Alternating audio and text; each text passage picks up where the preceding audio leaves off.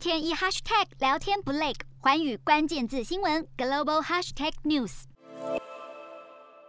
用缅甸语喊口号，上百人聚集在洛杉矶帕萨迪纳市政府前。这场示威游行为的就是世界人权日。民众口中的“奶茶联盟”正是去年刚成立的民意团体友好联盟，包括来自泰国、缅甸、香港及台湾等，以自由民主抵抗专制独裁为最大的目标。当然，绝大多数的抵制对象就是北京政府。近期，洛杉矶的民运团体也把目标转向北京冬奥，加上白宫也宣布不派官员出席冬奥的消息，就让这些团体更。更加笃定，举办各种反制中国的活动的确有效。今年的世界人权日意义格外的不同，包括在同样的时间点呢，是发生了几项国际大事，包括拜登的民主峰会，以及尼加拉瓜也在这个时间点跟台湾宣布断交，还有北京冬奥呢，也有陆续的国家宣布不派任何的官员来参加，因此也让这个世界人权日在美国当地是格外受到了关注之外，参加的团体也相当踊跃。尽管世界人权宣言已通过七十三年，今年仍有多。多名中国维权人士表示，他们近期外出受阻或被跟踪，